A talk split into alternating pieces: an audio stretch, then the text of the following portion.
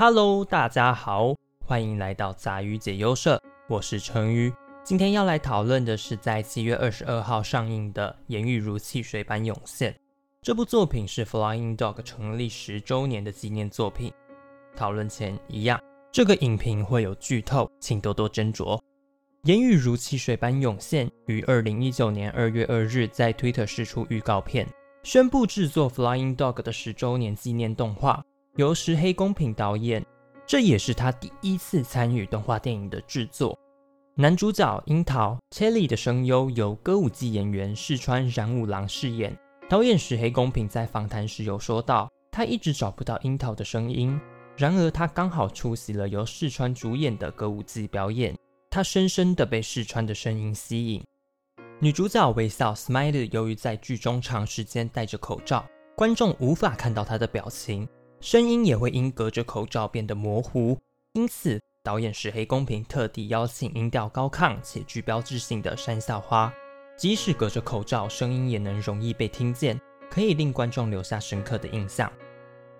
男主角樱桃是一名害羞内向的男孩，时常戴着全罩式耳机，原因并非喜欢听音乐，而是避免跟人有互动的机会。樱桃会将自己内心的想法写成牌句。女主角微笑是一位网红直播主，平常会直播分享身边有趣的事物。长大后开始排斥自己的龅牙，决定去矫正牙齿。在矫正的这段期间，选择戴着口罩来逃避自己的外貌。某天在购物中心里，樱桃为了躲避溜滑板的海狸，因而意外撞到了身边的微笑，两人也因此认识对方。樱桃开始写作以微笑为题的牌句，透过牌句将自己最深处的想法表达出来。我相信有看过《言语如汽水般涌现》的听众，最令人印象深刻的绝对是整部作品的色调。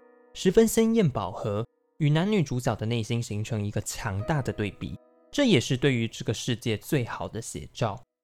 大多数的人都是鲜艳的，无论是生活中还是理想中，都能与他人有着诉说心理想法的能力，能够轻易的把自己的喜怒哀乐分享给身旁的人。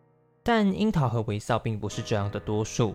樱桃是个不善与人沟通的男孩，讲白了就是社交恐惧。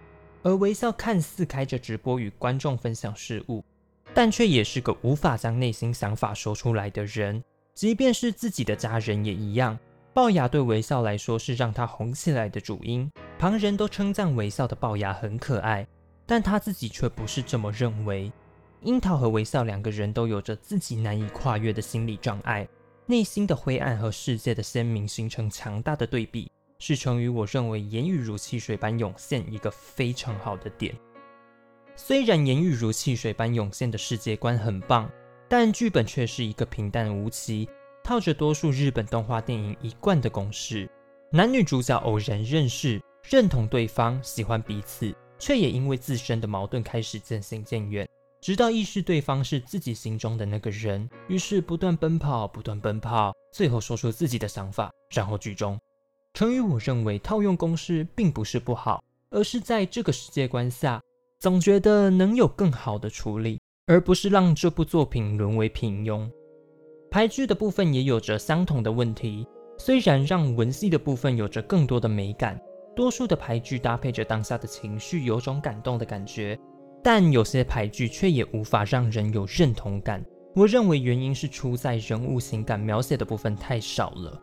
导致我觉得某几个牌剧看起来像是为了当下的剧情而写，像是向日葵啊，我向字典询问可爱的定义。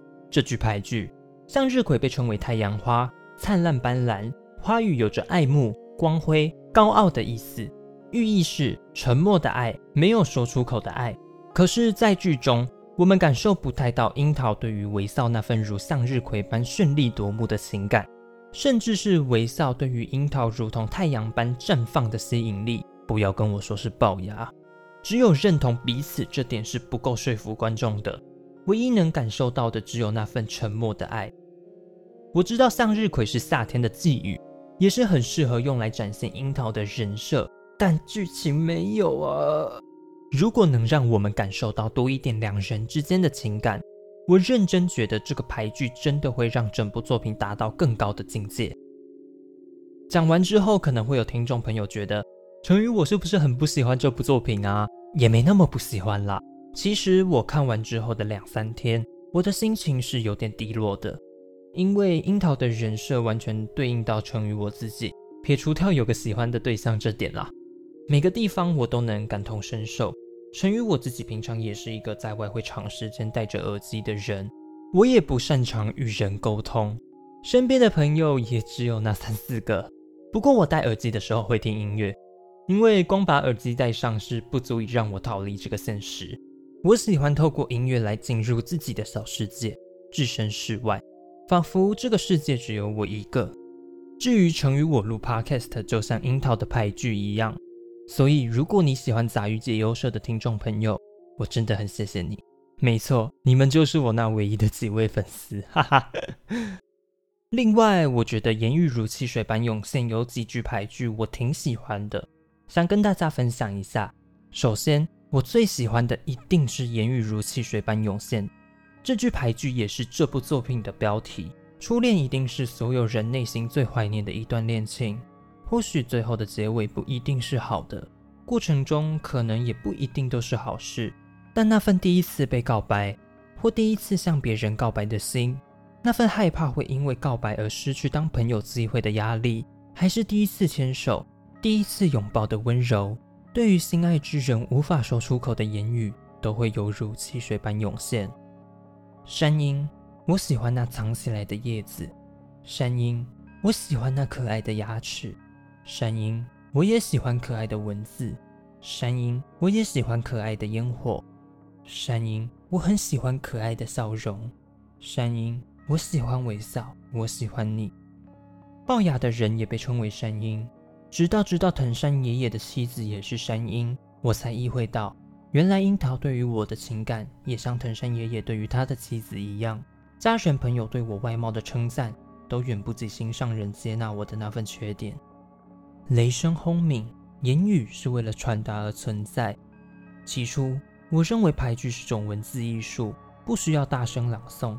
直到遇见你，我才意会到许多意境是只有在大声朗诵的情况下才能完美的传递。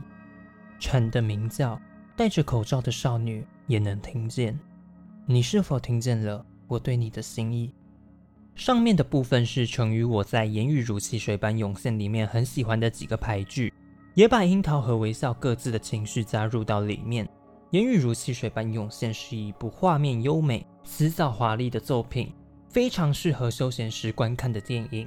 如果你不在乎剧本的安排、人物剧情的描述，只想享受初恋那份甜甜的粉红泡泡，那《言语如汽水般涌现》这部作品会是一个不错的选择。